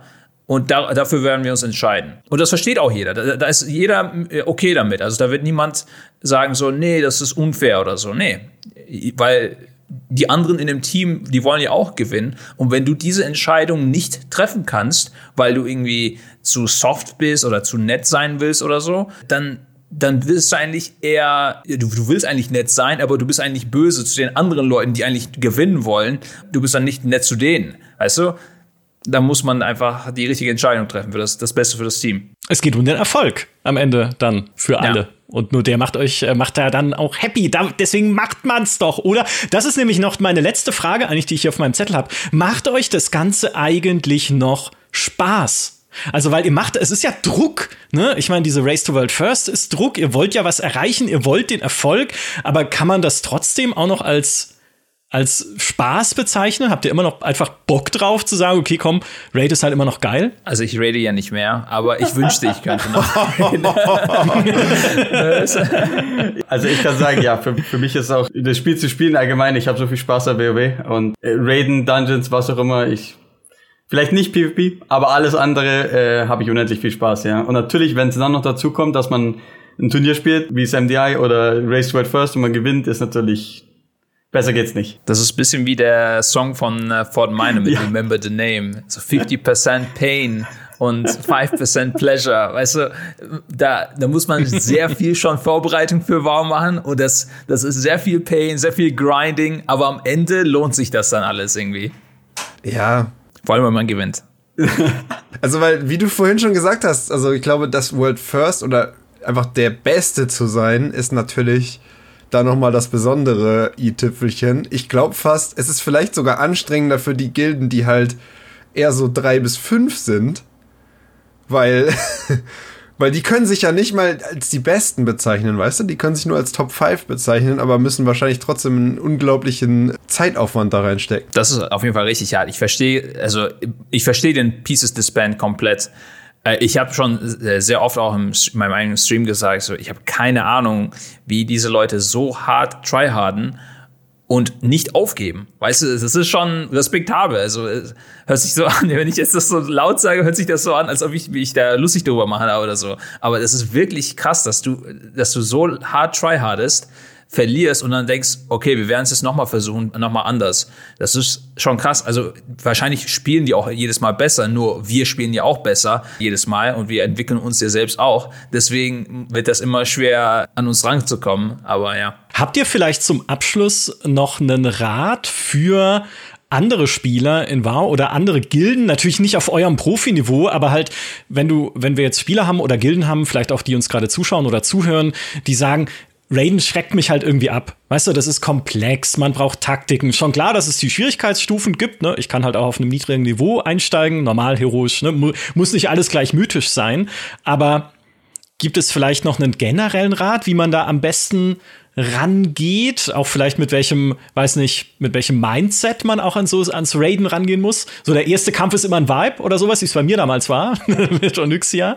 Also ich kann, ich, ich kann immer den Rat geben, den ich auch immer, weil solche Fragen kommen immer gut auch beim, beim Dungeon oder MDI oder ähnlichem auf. Und da ist immer der Rat, den ich gebe, dass du einfach Spaß mit mhm. den Leuten haben musst, die, mit denen du quasi zockst, ja. Beim Raiding ist es vielleicht natürlich ein bisschen schwieriger, weil es mehrere, mehr Leute sind jetzt als in einem Five-Man-Team.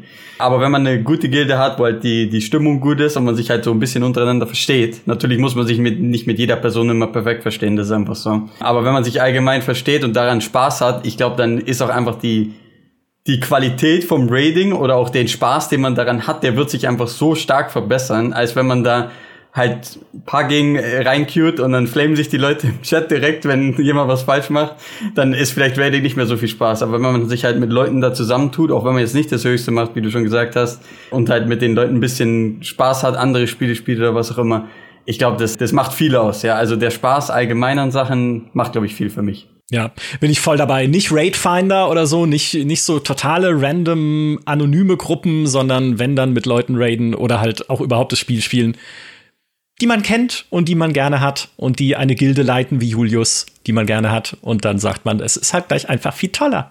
Ja? Gildenleiter der Herzen. Vielleicht frage ich mal bei Pieces an, ob da nicht mal der ein oder andere jetzt bei mir mitmachen möchte.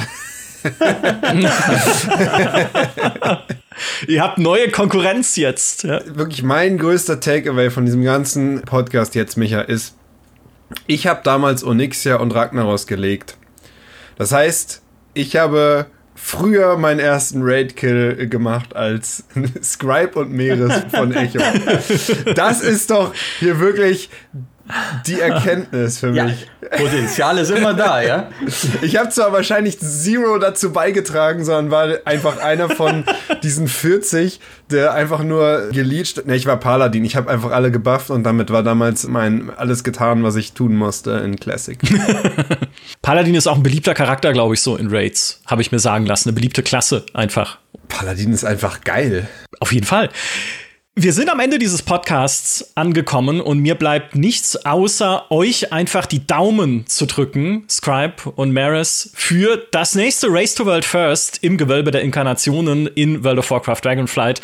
Wenn es denn dann startet am 14. Dezember deutscher Zeit, schon am 13. Dezember wahrscheinlich äh, amerikanischer Zeit, weil da die Serverwartungsarbeiten stattfinden. Nichtsdestotrotz, wir werden mitfiebern jetzt. Ich wusste ja, äh, muss man auch mal sagen, bevor wir äh, diese Podcasts gemacht haben, und ich mich tiefer in das Thema so ein bisschen reingeguckt haben, äh, habe, wusste ich ja gar nicht, dass es das gibt. Also auch, dass es diesen Wettlauf gibt. Klar, man bekommt zwar hin und wieder mit, aber wie spannend das ist und wie viel Schweißtränen und Excel-Tabellen dann doch fließen dabei, ist einfach, ja, mega interessant. Deshalb vielen Dank euch beiden. Du bist so hooked. Ich bin jetzt echt hooked. Du bist ich, so ohne, hooked. Das, ohne Witz jetzt. Ich werde ja das anschauen, weil ich einfach wissen will, was, wie es diesmal läuft. Weil ich jetzt auch, ich verstehe es ja jetzt auch besser und ich hoffe auch alle, die uns jetzt äh, zugeschaut und zugehört haben, verstehen verstehen es jetzt einfach besser, auch was damit zusammenhängt, was da im Hintergrund passiert, was bei so einem Raid genau passiert, was vielleicht auch passiert, was man nicht sieht, aber was äh, trotzdem wichtig ist.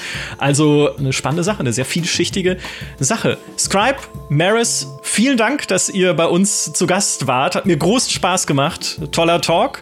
Und äh, natürlich auch vielen Dank an Jules, unseren Gildenleiter der Herzen. Ich sag an dieser Stelle, Natürlich auch vielen Dank an alle, die uns zugeschaut und zugehört haben. Macht's gut und bis zur nächsten Race to World First. Tschüss. Ciao, ciao. Tschüss. Ciao, ciao.